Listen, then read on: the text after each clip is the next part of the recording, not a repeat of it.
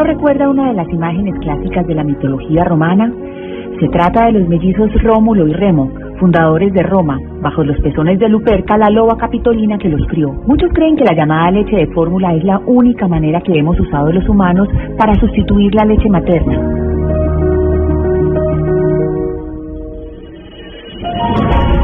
Aunque los pediatras de hoy coinciden en que la lactancia materna es la mejor opción para la salud del bebé, la historia nos muestra algo distinto. En la antigua Grecia, los niños de brazos eran alimentados con vino y miel. En India, en el siglo II después de Cristo, los lactantes recibían vino diluido, sopa y huevos. Ya para el siglo XV, las francesas dieron leche de cabra a sus bebés por miedo a las nodrizas contagiadas en medio de una epidemia de sífilis. Si saltamos a los siglos XVIII y XIX, los bebés que no bebían leche materna eran alimentados en vasijas de plata o peltre. Tengamos en cuenta que por ese entonces no había nacido la microbiología, nadie sabía qué eran los gérmenes, a nadie se le ocurría que era necesario esterilizar los utensilios del recién nacido. El costo de experimentar con métodos alternativos a la leche materna a lo largo de la historia ha tenido un costo muy alto en vidas de bebés. Hubo épocas en que intoxicaban a los bebés a punta de leche animal con harina, mantequilla derretida y hasta sopa de carne. Con el boom del empleo y la migración, en la revolución industrial se buscó un método más seguro, una fórmula y, claro, un tetero esterilizable. La medicina se entregó a la búsqueda de metodologías probadas científicamente. La leche de fórmula se convirtió en la estrella. Por eso, muchos bebés nacidos en los años 60, 70 y 80 jamás recibieron leche materna. La presión publicitaria de casas productoras era imbatible.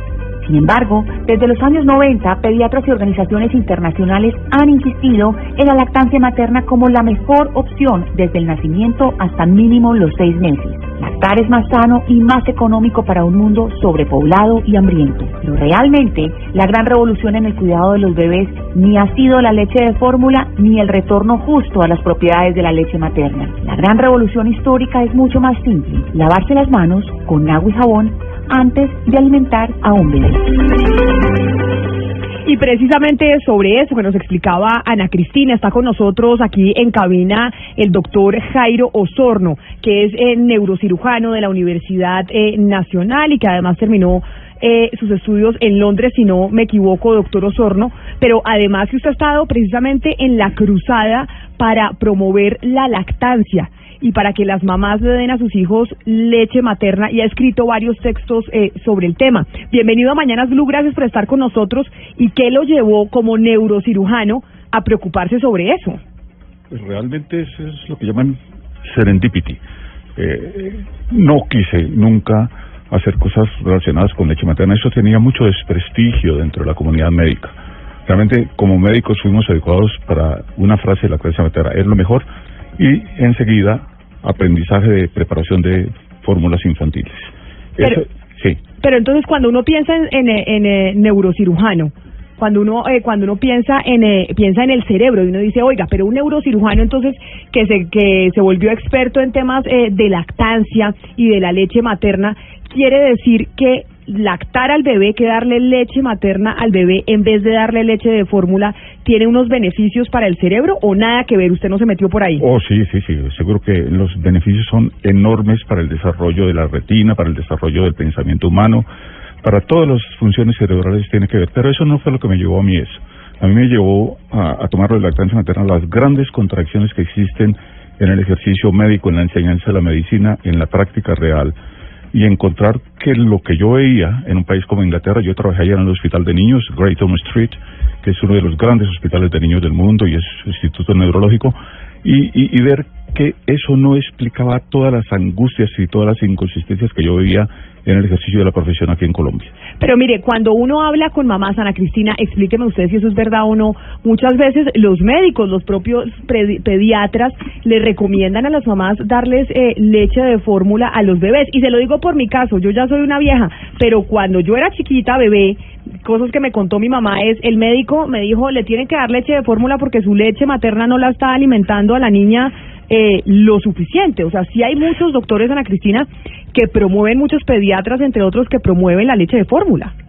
Claro, Camila, es porque usted nació en los ochentas Yo nací en los 70 y eso fueron décadas en que hubo un boom de las leches eh, de fórmula. Entonces había una presión muy fuerte de todo este tipo de, eh, de casas productoras, una presión publicitaria muy fuerte y también había como eh, una especie de discurso en general que decía que dieran fórmula. Pero ya en los 90, en los 90 hay un cambio, hay un giro que está dado por varios factores, entre ellos un mundo que es sobrepoblado y hambriento y que se muestra que, por probarles a todas las mamás y a las familias, los beneficios de, de la leche materna no solamente iba pues eh, para mejorar la salud de los bebés, para proteger a los bebés porque la leche materna es como una vacuna, sino que también era una fórmula, ahí sí, una fórmula más económica para poder tener niños sanos. Entonces es ahí el cambio del discurso que ocurre más o menos a mediados de los 90, pero por lo general las personas nacidas en los 80, en los 70 y eh, en los 60 pues fueron eh, alimentadas con leche de fórmula, porque ese era como el discurso general. Pero entonces, doctor, usted precisamente que pertenece al mundo médico, ¿por qué razón los doctores empezaron a promover tanto la leche de fórmula? Que además, Ana Cristina, es carísima, porque usted también dice, oiga, lo más barato es alimentar a su bebé con leche materna. ¿Por qué esa contradicción? Voy a tratar de decírselo en frases cortas porque el tiempo de radio es muy limitado. Primero, cuando un niño nace, el obstetra lo suelta inmediatamente y no tiene nada más que ver con el niño. Segundo, no conozco ningún pediatra que se haya entrenado para enseñar, eh, eh, eh, examinar pechos de mamás. Lo que saben ellos de pechos maternos es muy poco. Entonces hay ya una ruptura muy grande.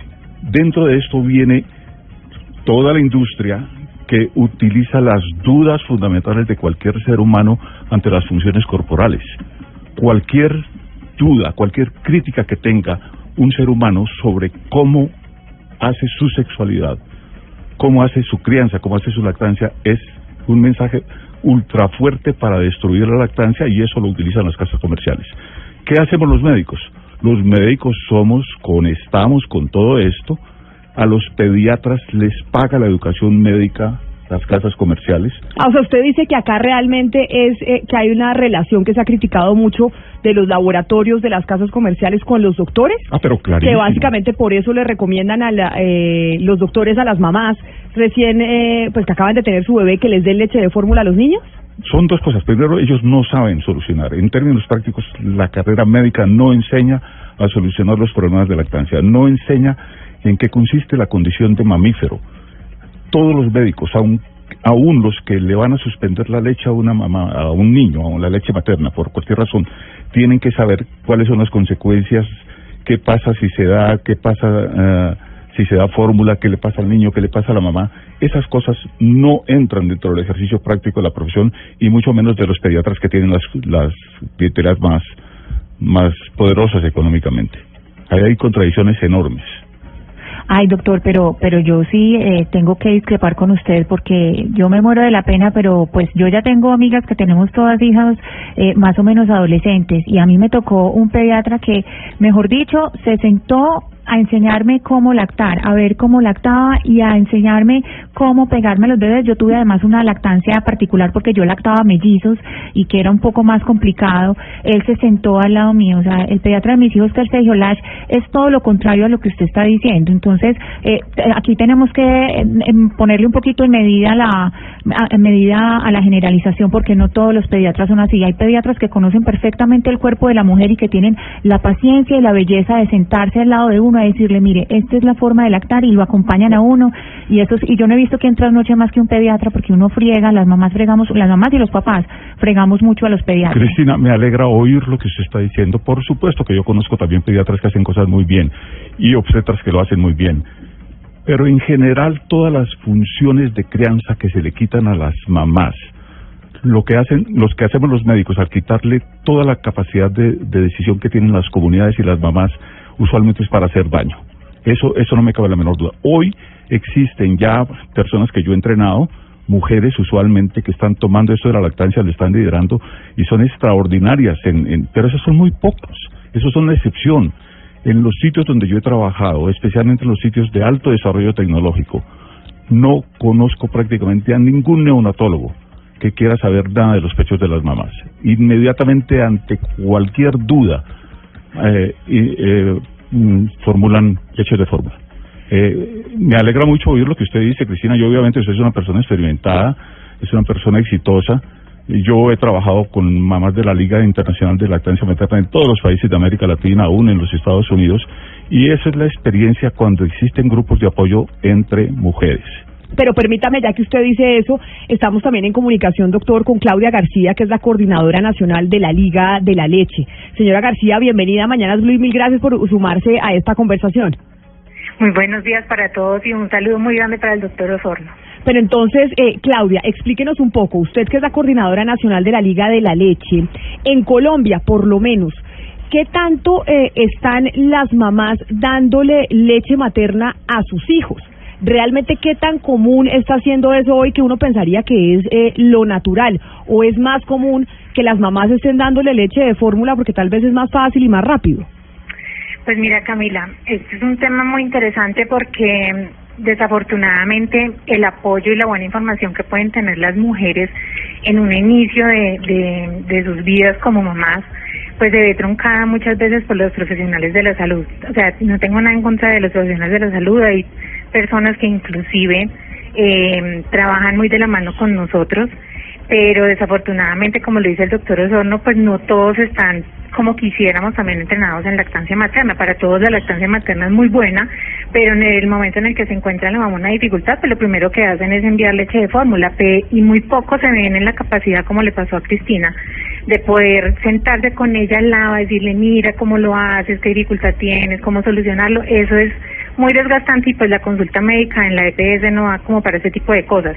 Las mujeres se preparan muy bien durante el embarazo para, para todo su periodo de, embarazo, pero muy pocas buscan realmente información válida para lo que se avecina con la lactancia, por lo que pensamos que es tan natural.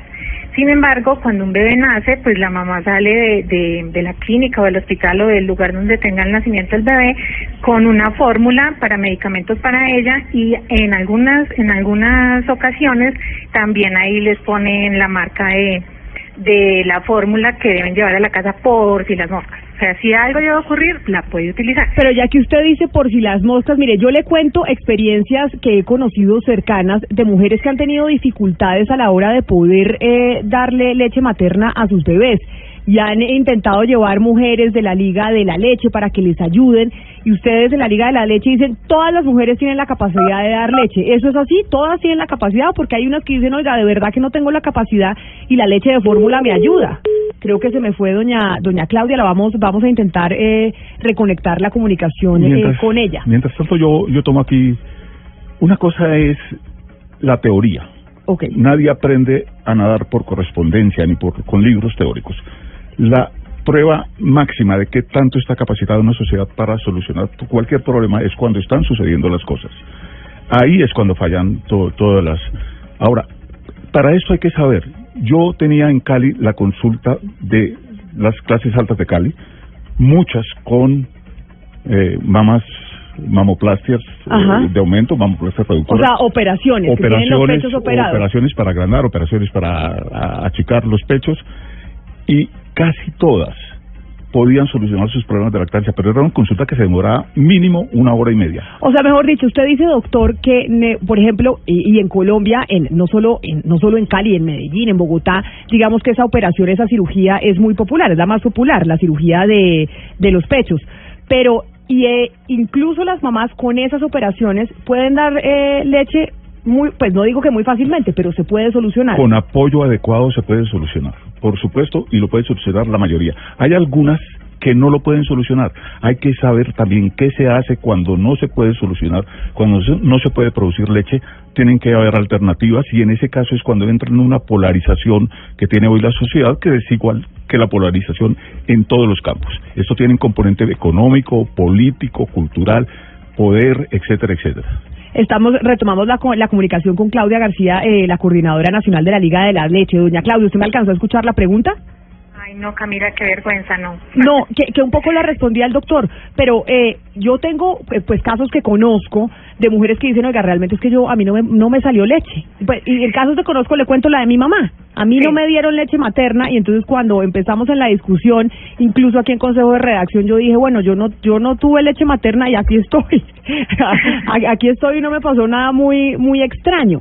Pero entonces, ustedes desde la Liga de la Leche sí dicen que todas las mujeres tienen eh, la capacidad de dar, eh, de amamantar a sus bebés.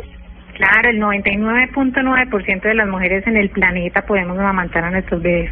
Si podemos llevar en nuestros vientres un bebé nueve meses, lo podemos amamantar. La parte fácil es amamantar, lo que pasa es que a veces nos complicamos. Lo que te pasó a ti nos pasó a muchísimos, eh, ahorita lo hablaban ustedes en cierta época, en cierto año, nos dieron leche de fórmula porque se volvió la moda. Y de alguna manera se volvió muy fácil para el médico poder que la mamá llegaba a la casa con al, perdón a la consulta con su bebé estaba bajito de peso y la única forma del médico saber que ese debía subir de peso era que la mamá se llevara esa fórmula para la casa. No confiaba en la mamá. Le quitó la capacidad a la mamá de poder empoderar ella y de poder decir yo lo puedo amamantar. Yo soy capaz. Voy a salir de esta dificultad y muy poquitas mujeres hoy en día buscan información, digamos en la Liga de la Leche, a nosotros nos buscan muchas mamás para poder resolver las dudas que tienen o porque alguien les dijo, miren, si ese médico le dijo tal cosa, busque la Liga de la Leche que seguramente va a poder solucionar la dificultad que tiene la lactancia, porque lo ideal es que podamos estar amamantados por nuestras madres. Pero mire, Vamos a ver qué dice doña Claudia eh, a nivel internacional, algunos expertos, para oír diferentes voces, la suya, la del eh, doctor Osorno. Gonzalo, internacionalmente, ¿con quién hablamos eh, para tratar este tema? Camila, pudimos conversar con Patty Rundal, ella es directora del IFAM, que es la International Baby Food Action Network y también la directora de Baby Meal Action en Inglaterra. Y con ella, más allá de haber sido citada por el New York Times y en diferentes ocasiones ha sido citada por la BBC, quisimos preguntarle en base a su conocimiento cuál es la importancia que tiene la leche o la lactancia materna y esto fue lo que nos dijo. A company coming along with an alternative to breastfeeding can be producing something better unless there is huge amounts of evidence, independent evidence that it is better. And everything that I've studied now for 40 years, I can't see any evidence from any company that their product is safer in any way, and in fact, it is full of many, many risks. So, breastfeeding has so many um, advantages um, from the point of the immunization of the baby. So it's the first immunization that the baby gets from its mother that is completely um, protecting the baby from environmental and other um, problems that the baby faces. Gonzalo. Nos dice que desde hace mucho tiempo las compañías están buscando alternativas para la sustitución de la lactancia materna. Y en tono muy jocoso nos dice la señora Patty que estas empresas anuncian las grandes ventajas que tienen estos productos. Más sin embargo, en 40 años que tiene ella dentro de este mundo, jamás ha visto alguna evidencia de alguna compañía que este tipo de productos o fórmulas sean seguros. Al contrario, dice ella, tienen muchos riesgos. Además nos dice que la lactancia materna tiene muchas ventajas y beneficios desde el punto de la inmunización que le genera al bebé. Nos dice ella que esta es la primera inmunización que el bebé tiene de su madre y esta se convierte en una gran protección. Cuando le preguntamos, Camila, por qué ella creía que el gobierno de los Estados Unidos estaría interesado en bloquear e ir en contra de la lactancia materna, esto fue lo que nos respondió. The United States, in, order to ensure that breastfeeding mothers are able to do what they what they want to do, then they they need the support from the state. They need the state to take carry out responsibilities carefully, and those countries like the United States that want to diminish the role of the state and to not have the state look after the population and to pass that responsibility on to private companies and multinational companies. That is always what the United States, certainly since the code, which is the international code that protects breastfeeding, since the early 80s, they were always blocking any attempts to try and stop the companies from making extra money. Nos dice ella que las mujeres que practican la lactancia materna necesitan del Estado, requieren que sea este el que asuma algún tipo de responsabilidad en el cuidado de esta práctica. Y estos países, como los Estados Unidos, lo que desean hacer es disminuir el rol del Estado sobre la lactancia materna. Este tipo de países tienen que velar por su población y no por las grandes compañías y transnacionales que crean la fórmula. Además, sugiere que estos deberían señalar cuáles son sus responsabilidades. Sin embargo, Lo que ha hecho Estados Unidos desde que se creó el Código para la Protección de la Lactancia Materna en la década de los 80 es bloquear cualquier tipo de decisión que se tome y hacer que las compañías ganen más dinero. Y hay que decir para finalizar, Camila, que Patty Rundal, directora de la International Baby Food Action Network en Inglaterra, eh, mm, nos dijo lo siguiente sobre si son las transnacionales y las empresas creadoras de la fórmula las que evitan que Estados Unidos o las que hacen que Estados Unidos bloquee cualquier tipo de decisión en cuanto a la lactancia materna. Of course, of course. Them and the companies that that think that helping the companies is the best way forward. They're not the countries and the states, the governments that are not thinking clearly about the downside. They're not thinking about the fact that you get the extra ill health or the damage to their children's intellectual capabilities. They're not thinking about this. They're just thinking, how can we make sure that the, the companies make the most amount of money so that then we can have that revenue and then everything is great, you know? But they're not thinking clearly about what's best for the country, what's best for this. You know, they they should have biodiverse soil. they'll have healthier population. They'll have uh, altogether a happier population if they were going to think put these things first. But if you put the we only have to look at the environment now, and you see that the corporates have really messed it up. And they're trying to tell everybody that they understand, but they don't. Gonzalo nos dice que por supuesto, que la mejor manera de avanzar es ayudando a las compañías. Los gobiernos no piensan en el hecho de que la gente puede enfermarse, o del daño al medio ambiente, o de los daños a las capacidades intelectuales de los niños. Ellos no se preocupan por esto. Los gobiernos se preocupan en cómo las empresas pueden ganar más dinero. A partir de allí, en teoría, todo estaría bien, pero no piensan realmente en qué es lo mejor para el país.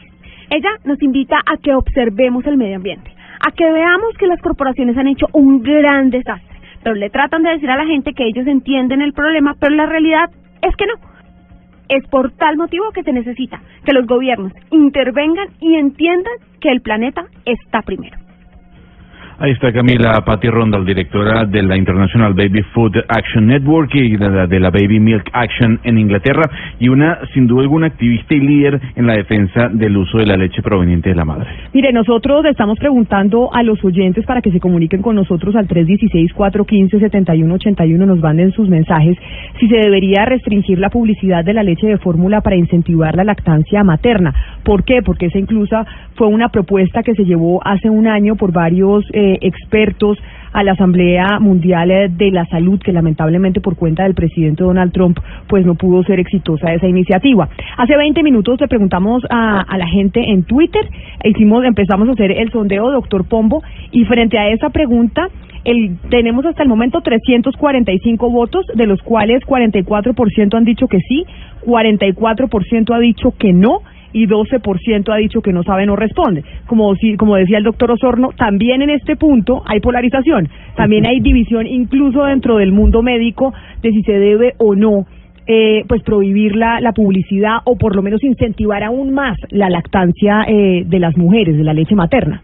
Ahora, quizá, doctor Osorno, ahí el tema, eh, y según usted lo ha enfocado en sus propias respuestas, eh, va más allá, va allende a la publicidad, eh, digamos, masiva porque usted también advierte que los médicos muchas veces, la mayoría de las veces, terminan siendo cómplices con estos laboratorios simple y llanamente para desconocer la leche materna e irse a la leche artificial.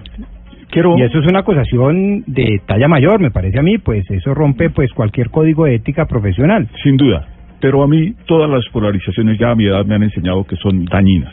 Esas eh, posiciones maniqueas de soy o no soy hacen mucho daño. Eh, de las cosas que aprendí yo en el trabajo de lactancia es, a mí me gustan todas las mamás, inclusive las que no lactan. Uno no puede convertirse en una crítica social, en, en tomar posturas que descalifican a las mamás. No, sin duda, pero sí al médico.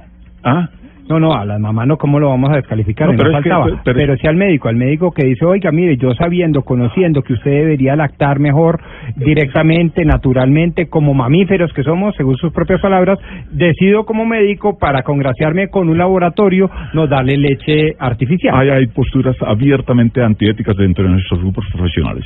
Somos prisioneros de las, no solo en, en lactancia, en todo lo que estamos formulando hoy, somos prisioneros de las casas comerciales. Pues precisamente sobre ese tema, si debería haber una regulación, la hay o no la hay, estamos en comunicación con Gloria Pinzón, quien también se suma a esta discusión. Ella es la directora del Departamento de Nutrición Humana de la Facultad de Medicina de la Universidad Nacional. Doctora Pinzón, bienvenida a Mañanas Blue, mil gracias por estar con nosotros. Eh, buen día, ¿cómo estás? Y quería preguntarle a usted específicamente sobre la reglamentación en Colombia acerca de la leche materna y la publicidad. ¿Hay algún tipo de restricción de que los médicos no le puedan entregar publicidad eh, sobre leche de fórmula a las mamás para promover la leche materna o no? ¿Cómo funciona en Colombia? Pues sí, mira, en este momento pues en Colombia tenemos una norma, eh, pues que es el decreto 1397 del año 1992. Entonces este viene de un- una, una normativa internacional, mundial, que es el Código Internacional de Sucedáneos de la Leche Materna. Entonces Colombia eh, suscribió ese, ese código internacional a través de ese decreto que yo menciono. Sin embargo, pues es un decreto que aunque tenemos esa norma nacional, es un decreto que pues es obsoleto y está completamente desactualizado. Eh, porque pues el, el Código Internacional de Sucedáneos, que fue en el 1981, posteriormente en las diferentes asambleas mundiales de la salud, pues se ha actualizado. Y se supone que cada país debe acoger en, su norma nacional las asambleas posteriores a ese Código Internacional de, Comercialización de Sucedáneos. Pero Colombia pues se, se ha mantenido con este decreto eh, desactualizado del año 1992. Pero entonces yo le pregunto a usted y le traslado un poco, doctora Pinzón, la misma pregunta que le estamos haciendo a los a los oyentes y es si se debería restringir la publicidad de la leche de fórmula para incentivar la lactancia materna. ¿Debería haber algún tipo de normatividad, de legislación en la que se trabaje en Colombia para promover la lactancia eh, materna? Sí, claro, debería haber un control a esa publicidad porque es una publicidad desmedida y lo que está pasando es que esa ese ese control ese- esa falta de control hacia la comercialización y publicidad de, de estas fórmulas infantiles pues está haciendo que se, se estimulen todas las iniciativas que se están que se han venido implementando de hace unas décadas acá a nivel nacional para promover, proteger y apoyar la lactancia materna. Entonces, de nada sirve tantos esfuerzos a nivel nacional si por otro lado pues está esta este esta limitación en el control a la, a la venta indiscriminada, la comercialización y publicidad de fórmulas infantiles. Y precisamente sobre eso vamos a seguir hablando con los expertos, pero oigamos y vinculemos a la discusión a los oyentes que opinan sobre este tema en el 316-415-7181, porque aquí queremos escuchar qué tienen que decir. En Mañanas Blue los escuchamos.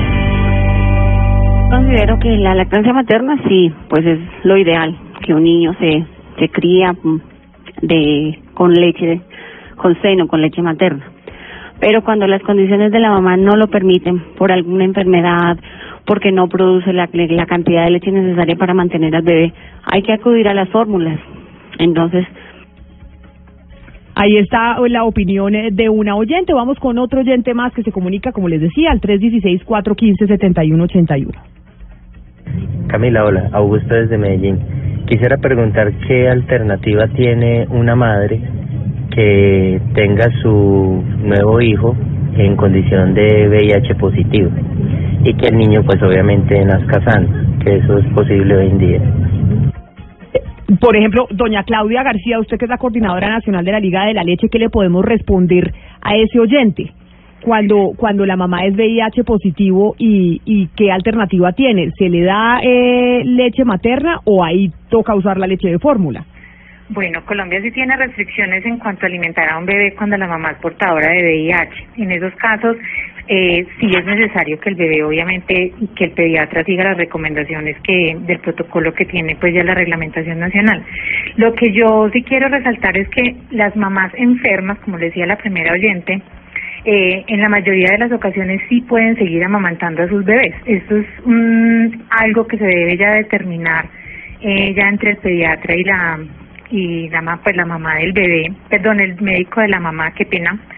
Y cuando las mamás están sin leche, se debe revisar si es mm, porque la mamá cree que no tiene leche y no le ha bajado la leche, o si es en los primeros días cuando está el calostro, por ejemplo, eh, eso sale en goticas y un bebé recibe muy poquita cantidad cuando cuando está recibiendo alimento los primeros días. Entonces, hay hay que buscar por eso yo les digo siempre a, las mamás que hay que buscar muy buena información para poder validar lo que ellas están haciendo y si las mamás supieran que los primeros días ese alimento sale en pequeñas gotas y que esas gotas son muy importantes para el bebé, ellas simplemente pegarían al bebé al pecho el tiempo suficiente para que el bebé se pueda alimentar y alimentar a libre demanda. Pero, pero un poco también podríamos decir, aquí me dice una oyente, que para eso también están disponibles eh, los bancos de leche o los bancos de leche cuando hay mamás que no que no pues que tienen estos problemas o que están enfermas pueden acudir a ellos o no hay bancos de leche por ejemplo Ana Cristina en Medellín hay un banco de leche. Sí, Camila, y es que además, además la, en los bancos de leche se pasteuriza la leche, o sea, la leche, eh, uno llega y hace la donación y pasa por un proceso. Pero mira, las mamás que están enfermas en el hospital y que tienen alguna condición en que no pueden de verdad alimentar al bebé, el banco, si el hospital tiene banco de leche, pueden alimentar al bebé de esa mamá que está hospitalizada. Pero si una mamá está enferma en casa y tiene, o sea, por decir algún dengue o cree que tiene una gripa y que debe parar la alimentación del bebé, eso no es eh, una enfermedad que justifique pues destetar al bebé eh, parcialmente mientras pasa la enfermedad, lo puede seguir alimentando. La, la leche materna que se recoge en los bancos de leche no se puede sacar del banco de leche, o sea, no está hecha para que una mamá vaya y diga, mire, estoy enferma, entonces quiero darle leche a mi bebé, ¿me pueden dar? No, no funciona así. En este momento todavía está muy... Mmm, pues está, eso debería ser así en un futuro, pero ahorita no se recogen unas grandes cantidades de leche materna en los bancos de leche de Colombia como para poder distribuirla, por decirlo de alguna manera. Vamos con un oyente más precisamente que se comunica con nosotros para hablar de este tema que pues interesa a tantas mamás y papás también, porque deben estar informados frente a este tema de la alimentación de sus niños. Siempre, siempre, siempre leche materna. Mi mamá tuvo 12 hijos, mi tía tuvo muchísimos hijos y a todos por la situación económica era con leche materna. Obviamente cuando iban al pediatra pues sugería que leche no sé qué, que complemento, que no sé qué, pero mentiras, leche materna al piso, a mis hijos, tengo dos hijos, gracias a Dios muy sanitos, pero bueno, leche materna siempre. Lo otro ya es, es, eh, es plata, es negocio. Pues precisamente sobre eso, eh, doctor Osorno, que usted quiere eh, sumarle, sumar algo a la conversación, nosotros valga la pena decir, claro que buscamos, por ejemplo, a los laboratorios productores de la leche. Buscamos, por ejemplo, a Abbott, que es el eh, laboratorio que produce la leche Similac, que muchas veces da muestras gratis para, para las mamás, y nos dijo que no tenían un vocero, que Abbott eh, sobre la leche Similac y sobre este tema no tenían un vocero para hablar, que tenían que escalar la solicitud. Y, por ejemplo, también eh, nos comunicamos, por ejemplo, con Nestlé, que producen la leche NAN, y nos dijo, pues nos dijeron que Nestlé no hacía vocería enfocada en leches de fórmula, porque pues ante todo están apoyando la lactancia materna en los primeros meses de vida. Un poco porque como esta es una discusión de dos partes, de quienes dicen hay que defender el derecho de las madres a lactar a sus bebés, pues queríamos también tener eh, la voz, doctor Osorno, de los laboratorios. Bueno, ah, quiero decir una cosa primero es la primera vez que estoy en un foro de estos, en radio, que hay tal cantidad de información de los participantes. Es decir, el nivel de discusión aquí es muy alto. Por supuesto que tiene la superficialidad y la limitación de los tiempos. Pero voy a, aquí simplemente a mencionar una cosa sobre el VIH. Es muy distinta la situación de cada persona según su contexto cultural, geográfico, etcétera, etcétera. En el África tiene mucho más riesgo de morirse y de enfermarse un niño de madre VIH si no es lactado. ¿Qué se requiere para pasar el virus? Se requiere cosas que faciliten la pasaje, el pasaje del virus y la que más facilita el pasaje del virus es inflamación. cuando hay mal agarre, cuando la mamá tiene fisuras, cuando hay sangrados, cual, cualquier circunstancia de esas facilitan la transmisión del virus. Entonces lo que se hace en esos casos es muy buena asistencia a las mamás lactantes y esas mamás les va mejor a las mamás y a los niños, mamás VIH, cuando lactan. En Colombia la norma es muy estricta, en Colombia hay manera de darle las alternativas a los niños y hoy en Colombia la decisión es madres VIH no lactan. Pero es completamente distinto. Yo trabajé en Sudáfrica tres años, mm, parte de los cuales los hice como cirujano, pero ya la última parte la hice ya conociendo los temas de lactancia y me tocó a mí ver la epidemia tan impresionante de VIH en las mamás sudafricanas. Yo tengo una pregunta para Claudia García eh, de la Liga de la Leche, porque precisamente cuando dije ahorita lo que dije de los pediatras me decían, claro, es porque usted tiene prepagada, porque eh, usted accede a un servicio mejor, pero a mí de las personas que más me ayudaron fue de la Liga de la Leche y jamás me cobraron un peso. Yo le quiero preguntar a Claudia García si todavía las cosas son así, si todavía ustedes asesoran y acompañan a las mamás en lactancia eh, sin ningún interés comercial. Claro que sí, nosotras somos una organización sin ánimo de lucro. En este momento en Colombia somos 26 líderes voluntarias. Hacemos esto de manera voluntaria. Nosotras somos mamás.